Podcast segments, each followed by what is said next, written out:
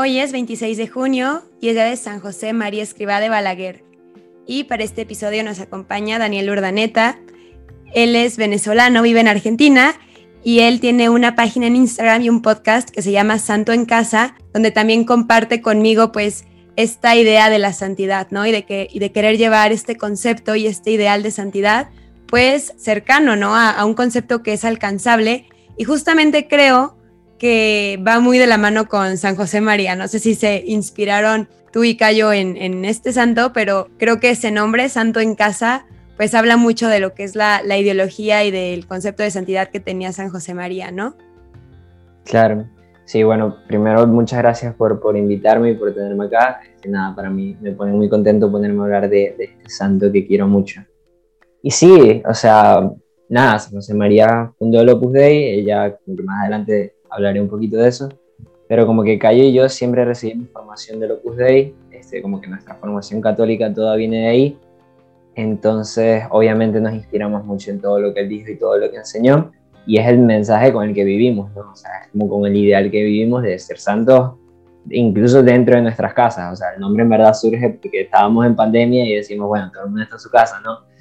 Em, pero, pero sí, o sea, San José María tenía como una visión de la santidad como muy cotidiana, por decirlo de una forma, o ordinaria, bueno, se le llama el santo de lo ordinario. Entonces sí, se relaciona un montón con todo lo que hemos aprendido de él. Y bueno, este, la verdad es que la obra de San José María es algo que se ha expandido mucho. De hecho, hace poco hablamos de, del Beato Álvaro del Portillo, que fue como el que le, siguió, ¿no? Y, y, pues a mí me gusta mucho este ideal, pero no sé si nos pudieras, antes de, platicar de, su vida y todo, este, o más bien, no sé si pudieras platicarnos de su vida, eh, de dónde es y, cómo surge la obra. Claro, San José María este, nace en Barbastro. Eh, no, no, estoy 100% seguro, pero creo que es 9 de enero de 1902. El año sí estoy seguro que es 1902. Em, entonces nada, nace en una familia tipo bastante humilde, la verdad. De hecho, cuando él tenía como 12, 13 años, el negocio de su papá quiebra y ellos quedan como pasan, nada, como pasan un momento difícil. Entonces nada, como que San José María no fue privilegiado económicamente. Este, y nada, o sea, desde muy chiquito él como que tuvo esa tendencia así, muy parecido a Carla Cutis, ¿no? Que desde muy pequeño tuvo mucha tendencia a acercarse a Dios, a estar cerca de él, o sea, él fue el que pidió como, bueno, creo que él fue el que pidió que le dieran la primera comunión, igual sus papás sí estaban muy metidos en, en, la, en el tema de la iglesia también. Entonces como que desde muy chiquito estuvo muy, muy interesado y, y, la razón por la que, por decirlo así, que él se ordena sacerdote es como el...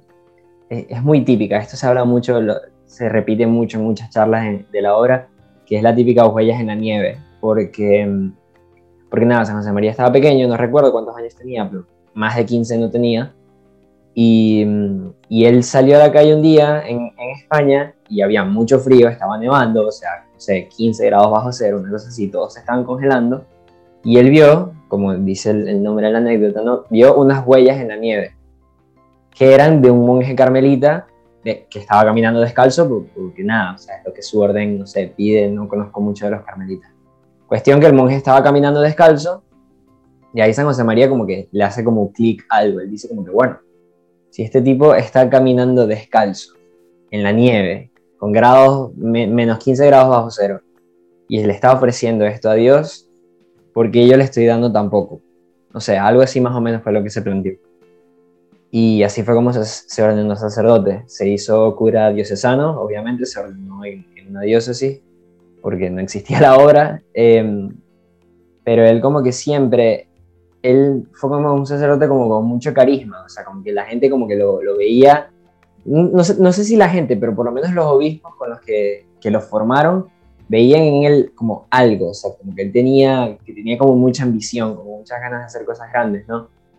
Y, y que veían obviamente que estaba muy enamorado del Señor. Pero entonces, este, cuando le proponían cosas a San José María, no le decían como que, mira, ¿qué te parece si te vas a tal parte y eres obispo de no sé qué, eres el crack de los cracks en no sé qué parte de España? Él decía que no porque él lo rezaba lo, y en oración veía que no, que Dios no le pedía eso. decían, no, y si te vas a trabajar en el Vaticano con el Papa, y esto no sé si fue tal cual, pero como que sí, le, le ofrecieron como varios puestos trabajos, de trabajos importantes, y, él dijo, él decía que no porque en la oración no lo veía. Él como que estaba como, o sea, a la espera de que Dios le pida algo más, ¿no? Se podría decir de alguna forma. Em, y ahí es donde aparece la, fundación del Opus Dei. O sea, una fecha muy importante, creo que la fecha más importante para, para nosotros de la obra, es el 2 de octubre de 1928. Fíjate que San José María tenía 26 años en ese momento, estaba muy joven. Bueno, tu edad, María. Ay, perdón, no puedo decir tu edad en público. eh, él, nada, o sea, como que esa es la fecha fundacional, porque ese fue el día en que San José María vio lo que, a ver, lo que dicen las biografías de, mil páginas de San José María y de historia del Opus Dei es literalmente San José María vio el Opus Dei. Nadie sabe qué significa eso. Solo sabemos que, que nada, estaba rezando y tuvo la idea. Con eso nos quedamos para, para celebrar la fundación. Y vio que nada, la iglesia como que necesitaba recordar, esas son palabras que usa Juan Pablo II en su canonización, porque San José María no es que inventó algo nuevo, sino que recordó que todos estamos llamados a ser santos en la, en la vida ordinaria. Entonces, nada, a partir de 1928 empezó un trabajo de, expansión y de que la gente lo entendiera porque hablaban muy mal de él, decían que estaba loco, o sea, un montón de cosas. Este, pero, pero nada, como que la historia, o sea, la historia de San José María, obviamente, eh, la, como la parte rica de su vida está después de ese 2 de octubre, que es cuando empieza el trabajo de fundación. Pero, pero sí, o sea, como que todo se lo debemos a ese monje que estaba caminando descalzo ese día, la verdad. Y San José María, después de que funda la obra, ¿qué pasa? Porque bueno, yo que no soy parte de, siempre me ha llamado la atención, ¿no? Como son colegios, son misiones, es formación, este, o, o él ya viéndolo fundado, ¿cómo, ¿cómo se hace grande? ¿Cómo se expande? Claro, eh, el tema es que el Opus Dei, lo que hoy es el Opus Dei, es muy distinto a lo que en ese momento era y es muy distinto a lo que se fue como convirtiendo a lo largo de la historia. Porque San José María lo que veía para el Opus Dei es un lugar de encuentro en que la gente pueda hacerse santo en su trabajo o en su estudio si es un niño como yo. Entonces, este, ¿qué pasa? eso era algo que en la iglesia en ese momento, en 1928, en los años 30-40, como que no había una estructura para tú poder hacer eso. Tipo, tú tenías dos opciones, o te hacías santo o tenías un trabajo. Era más o menos así. Tipo, no se hablaba de que las personas con su trabajo pudieran hacerse santas. No se hablaba de que, de que una mamá siendo mamá de casa pueda hacerse santa. O que una profesora de química, por ejemplo. Hoy la primera beata numeraria de la obra fue una profesora de química, este, Guadalupe. Entonces como que antes no se hablaba de eso, y no porque, y no, porque no se pueda, no porque los profesores de química no puedan ser santos, sino porque la gente como que perdió esa visión, y por eso es que se dice que San José María recordó que no se puede hacer santo en el trabajo. Entonces, ¿qué pasa? Él tuvo un trabajo fuerte de de hacer que la gente como que se dé cuenta de eso, porque, la, porque en la sociedad estaba normalizado el hecho de que, si de que, por decir así, la santidad de primer grado estaba reservado para sacerdotes y monjas. y, la, y lo que nosotros podíamos hacer con nuestro trabajo, nuestro estudio, era una santidad como de segundo grado. Entonces el trabajo de San José María fue recordar que todas las santidades son de primer grado. Se hace tan santo el Papa como la mamá dándole tetero, no sé cómo le dices en México, a la mamadera, al, al bebé. Se hace igual de santo el estudiante de primer año de, ingeniería que el abogado de Harvard que tiene 700 doctorados. Igual de santo. Porque él decía que lo que importaba era el amor con el que haces las cosas. Sea, no importaba que tu tarea sea fácil o difícil, sino que importara cuánto amor le ponías. Entonces en 1928 empieza ese trabajo de San José María buscar a la gente que, lo apoye, ¿no? Y, y, también como buscar una solución jurídica, esto se habló mucho en ese tiempo, gracias a Dios, cuando yo nací ya esa solución estaba, pero mm, la solución jurídica para el Opus Dei, porque ¿qué pasa? Que años después, creo que fue, no sé, cinco, seis años después, él cuando vio el Opus Dei solamente veía hombres laicos. Y años después se da cuenta que necesita sacerdotes. Porque, ah, él no daba abasto, por un lado, y por otro lado, los sacerdotes diocesanos, que son muy buenos obviamente, no, no, como que no, no se iban a familiarizar tanto con el idioma, con el, como con, el ideal del Opus Dei como podrían ser los sacerdotes del Opus Dei. Entonces ahí empieza un conflicto porque es como que, nada, la obra se, se instituye primero como sociedad, primero empieza a ser una sociedad de laicos, entonces ¿qué pasa? Antes de que una persona sea sacerdote es laico. Entonces como que San José María encontraba gente, eh, los primeros tres que se ordenaron, como que lo fundó San José María, porque bueno, dentro de todo él estaba muy formado, eh, los forma, los forma, los forma, y cuando se ordenan de sacerdotes, pum, los obispos los agarran, ¿me entiendes? entonces como que te ordenas como cura diocesano, dejas de ser laico, entonces dejas de pertenecer a la asociación de laicos. Entonces ahí es donde estuvo, como por decir así, gran parte de la dificultad que, San José María tuvo en el Opus Dei, que necesitaba sacerdotes y que necesitaba una solución jurídica para que pudiesen haber sacerdotes del Opus Dei. Entonces después, con mucho, mucho trabajo, es cuando se llega con la solución jurídica que es la que tenemos hoy y la que probablemente tengamos por los próximos 7.000 años, que es eh, la prelatura personal. Entonces, el Opus Dei ahorita es la única prelatura personal, esperemos que pronto hayan otras nuevas, em, y la prelatura personal es una prelatura que en vez de enfocarse en los territorios, como las parroquias y las diócesis que son prelaturas territoriales, una prelatura personal se enfoca en las personas. Entonces, como que, por ejemplo, la parroquia que yo tengo a dos cuadras se enfoca de las personas que viven en un radio de cinco cuadras alrededor de esa parroquia. Se enfoca en el territorio. En cambio, la prelatura personal se enfoca en las personas que deciden como formar parte de ella, recibir formación de la obra. Y eso fue lo que San José María le permitió expandirse por todo el mundo y eso fue lo que le permitió lograr que los sacerdotes que se ordenen este, puedan como seguir formando parte de la obra y dedicarse a la labor de lo que Entonces esta solución jurídica, si no me equivoco, la dio Juan Pablo II, o, fue Pablo VI, no, fue Pablo VI, porque esto pasó muy cerca del, del, final del Concilio Vaticano II.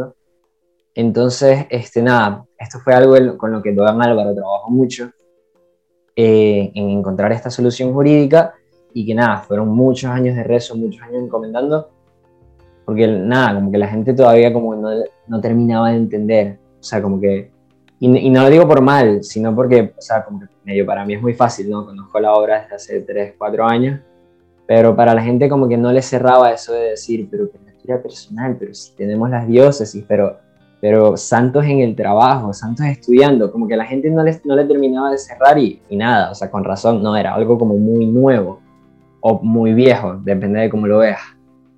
Entonces, nada, así fue como, como se empezó a expandir.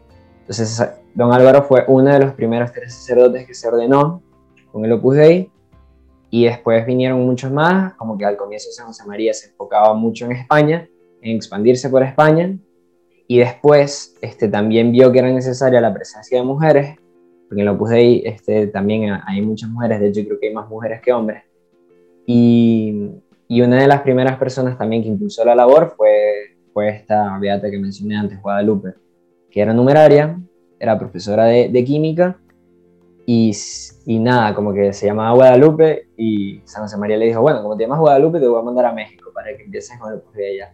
Y así fue que empezó. Y ahorita México es uno de los países donde hay más o sea, donde hay más labores. Entonces, este, sí, hasta ahí llegan mis conocimientos más o menos. Y la verdad, como que no lo había asociado, bueno, yo a San José María con, con el Papa Juan Pablo II, pero tiene todo el sentido y pues qué lindo que él fue el que lo canonizó, porque justamente Juan Pablo II como que quiso impulsar este concepto de santidad. Juan Pablo II canonizó y beatificó a muchísimos laicos, porque él también, como San José María, pues tenía este concepto de la santidad no está reservada a los religiosos, y si bien no era como una enseñanza de la iglesia, sí creo como que no había este ideal, ¿no? Obviamente creo que estamos en tiempos de crisis en la iglesia, de tibieza, pero también creo que eh, los pocos que pueden estar como entregados y, pues con convicción fuerte, de verdad creen que pueden llegar a la santidad. Y creo que está, bueno, yo, yo he visto, ¿no? Que a veces está como este debate de es poner la santidad muy accesible cuando debe de ser algo muy alto, no es simplemente ser bueno, pero también hay que hacerla cercana. Entonces, creo que creo que simplemente es encontrar el, el punto medio y decir, claro que es accesible, no a la perfección, ni siquiera, y, ni siquiera nosotros somos santos, Dios es santo y Él es el que nos llena y, ser santo es simplemente dejar que Cristo venza en tu vida y en tu historia y que Él se corone en ti, ¿no? Entonces es más bien que nosotros participamos de su santidad. Pero justo que como la iglesia, pues en este periodo, motivó a los fieles a que también nosotros somos protagonistas de la iglesia y que somos la iglesia realmente. Entonces, eh, a mí me gusta mucho pues ese, ese ideal, ¿no? Que es eh, del cristiano, porque si no lo tuviéramos no tendría sentido y estaríamos muy desmotivados nosotros los laicos. Claro, es que hay un montón de cosas que influyen, ¿no? Porque primero el tema del valor que la iglesia le da a la familia, y las familias son impulsadas por personas laicas los sacerdotes no, forman una familia. Es el papá y el mamá el que, el que forman la segunda iglesia en casa, porque eso se dice mucho. La, la segunda iglesia es la, es la familia. Entonces está eso por un lado. Y lo otro que, que tú dices, como que la iglesia está en crisis, la iglesia siempre está en crisis, siempre ha tenido gente en contra. Eh, San José María lo que, lo que intentó hacer fue como dentro de, la crisis que atravesaba en ese momento, que es distinta a la que atraviesa ahora y va a ser distinta a la que atraviesa dentro de mil años, como que intentó recordar que hay un camino. Esto sonó muy como un político venezolano que odiamos. O sea, no, es, no, no, no está con Maduro, pero es de, de derecha y, nadie confía en él. Pero entonces como que hay un camino en el que, en el que no necesariamente tú tienes que dejar de formar una familia, o entrar en un monasterio, ordenarte sacerdote, o ser obispo, o ser papa, o ser cardenal, para hacerte santo. Porque él ponía un ejemplo, tipo, imagínate como una acera muy larga en la que pasa mucha gente, vienes en la acera. Es como que algunos van corriendo, algunos caminan rápido, los viejitos caminan con bastón. Mientras tú estés como dentro de, la, de, acera, mientras tú estés dentro del, del paseo como peatonal, tienes muchos caminos y muchas formas de atravesarlo tu meta, por decirlo así, va a ser el otro lado de la calle. Es indistinto, mientras no te salgas del camino, obviamente, es indiferente, cada uno le servirá más una cosa que otra. Y eso es algo que a mí me parece como que, nada, de eso se encarga Dios, ¿no? O sea, de poner gente en todas partes. Así como nos pone a nosotros aquí hablando de, de santos ordinarios, pone a otras dos personas rezando en un monasterio por nosotros. ¿entiendes? Como que se encarga de poner a todas las personas en, su lugar, donde corresponden. Pero San José María lo que dijo fue eso, como que mira, o sea, uno de los caminos, que no se les olvide esto, uno de los caminos es el camino del ordinario.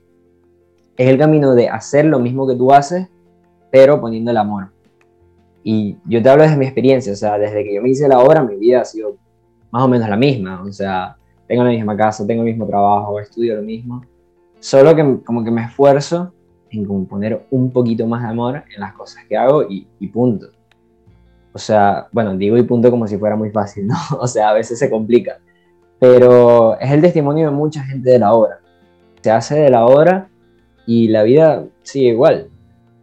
Sigue la misma vida ordinaria. Yo ahorita tengo una amiga que, que se acaba de ir a España porque se va a hacer monja de clausura, entonces muy lindo, la admiro mucho, pero su vida cambió, ¿no? Entonces, este, la vida de la, de la gente de la obra, bueno, de orden sacerdote, ¿no? Pero mientras seas laico, la vida es más o menos la misma, solo que aprendes a poner un poco más de amor en, en todo lo que haces. Y, y, nada, eso es algo que, que, que, se le saca mucho fruto, o sea, es algo que tú te das cuenta, o sea, te das cuenta que te puedes hacer santo jugando fútbol con tus amigos, te puedes hacer santo viendo una película con tus papás, te puedes hacer santo pasando tiempo con tu novia, o sea, te das cuenta que, que, vale la pena las cosas que tú estás haciendo, ¿no? O sea, ya esto es como más reflexión mía que de San José María. Pero como que te das cuenta que, que no es en vano lo que tú estás haciendo. O sea, por ejemplo, ahorita pasé dos horas analizando una publicidad de Head and Shoulders, porque estudio publicidad, Y es como yo me doy cuenta, o sea, a ver, si puede, que puede o no puede que me sirva en mi carrera universitaria, pero si, si le puse amor a lo que hice, esto valió la pena y me, me acercó un poquito más al cielo. Entonces yo creo que ahí es donde está la clave. Y lo que decía, este, él tiene una homilía que, es como la carta magna de, de, de Opus Dei, por decirlo así, una homilía que dio en la Universidad de Navarra, que es una universidad que está en Pamplona, que, que nada, el ideario de la universidad, tipo los ideales y todo, son los de Opus Dei. Em, y él cuando dio esa, esa homilía, este, pasa que no la tengo aquí en la mano, pero en un momento como que dice como que este, ahí es donde, ahí donde están vuestros amores, vuestros corazones, vuestras ilusiones, es donde está su encuentro diario con Cristo. Y después empieza a decir, este, en el campo, en el aula universitaria, en el quirófano en un hospital, en el taller, como que empieza a dar como las profesiones y son como las cosas más, sé, elementales, básicas del mundo. O sea, tipo, que a ti te digan que el que el tipo que está barriendo enfrente de tu casa se está, puede que se esté haciendo igual de santo, que el Papa Francisco es muy fuerte, pero es muy real a la vez. Y te da mucha esperanza, obviamente te llena mucha esperanza. Entonces, tú hagas lo que hagas, con tal de que lo hagas con amor y lo hagas bien, las cosas generalmente cuando las haces con amor salen bien, ya tú te puedes hacer santo. Eso es lo que San José María quiso dejarnos a todos. Y me parece que, que lo hizo bastante bien hay una frase de él que leí que la verdad la he tenido presente estas últimas dos semanas, todos los días la he pensado o la he recordado y es, si no encuentras a Dios en la vida ordinaria, no lo encontrarás nunca.